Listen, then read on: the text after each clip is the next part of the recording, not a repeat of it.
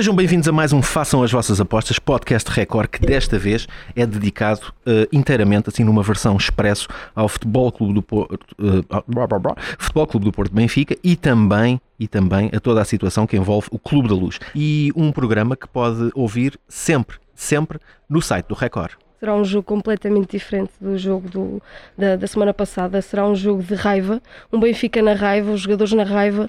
Acredito que, é uma, que, que será uma versão completamente diferente. Uh, sim, certo que, que, o Veríssimo já tinha, já tinha trabalhado com a equipa principal. Uh, recordamos até há pouco em conversa que na altura ele nem queria aceitar o desafio. Uh, o Laje é que o terá convencido a assumir a equipa principal. Sentia que era uma espécie de, de traição ao Laje e que, e que pronto, poderia eventualmente não, não ser bem visto por causa disso. Mas continua, continua. Exatamente, mas o Veríssimo nessa altura, nessa temporada de 19-20, já pegou na equipa um pouco tarde, eh, agora tem toda uma segunda volta, tem a confiança, parece-me, dos jogadores.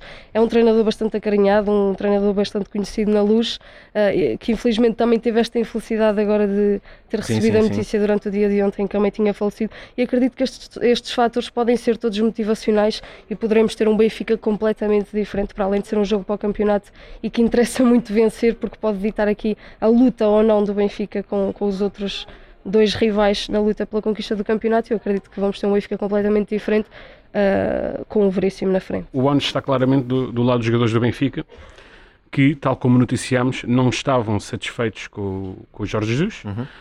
um, e acredito que aqui e ali possam uh, ter tido atitudes uh, dentro e fora de campo um, que precipitassem uh, o despedimento do treinador, uhum. uh, até num processo que, que, foi até um pouco uh, estranho, apesar de expectável.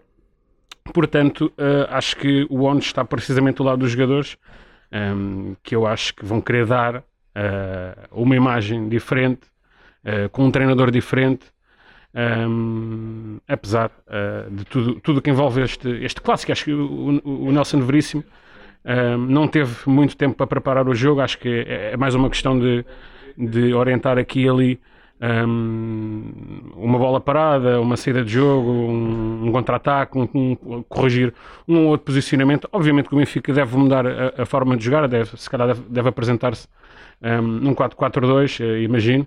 Um, mas também é uma tática que, que, que o Jorge uh, também já, já trabalhou.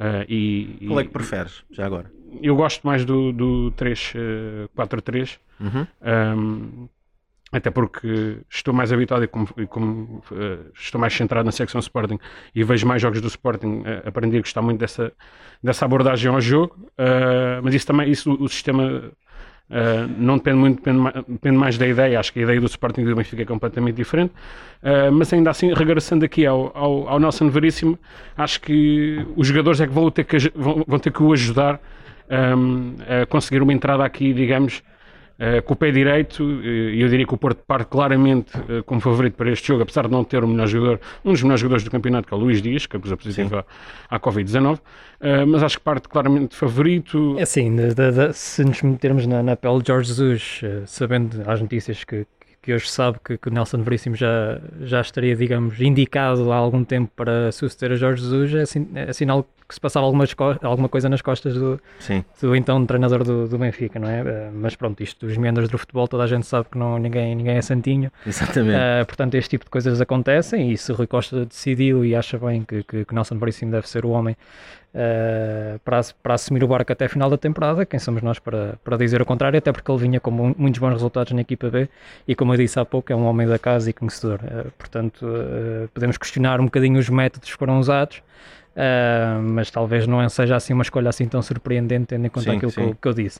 E queria também só aqui acrescentar uma coisa que não disse há bocadinho, uh, que acho que o fator surpresa pode de alguma forma jogar a favor do Benfica, uh, porque se à partida com Jorge Jesus a equipa talvez se apresentasse no seu habitual 3-4-3 e já sabia mais ou menos quais seriam as opções do, do então treinador do Benfica, acho que agora com o Nelson Veríssimo e como nós noticiámos hoje para a possibilidade de- do Benfica eh, se apresentar com uma linha de 4. Uhum.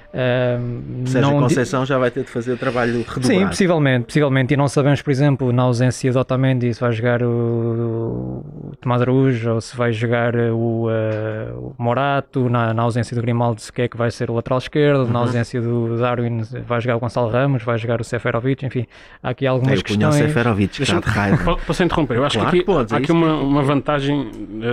ah, pode haver aqui uma vantagem de termos eh, o Nelson, de ter, termos aqui o, Ne- o Nelson Veríssimo ao comando do Benfica, em, pelo facto de ele conhecer eh, muito bem os jogadores de base. E temos aqui nomes como Tomás Araújo. Não, não, não, me, não me surpreende que seja titular eh, no Dragão, por exemplo.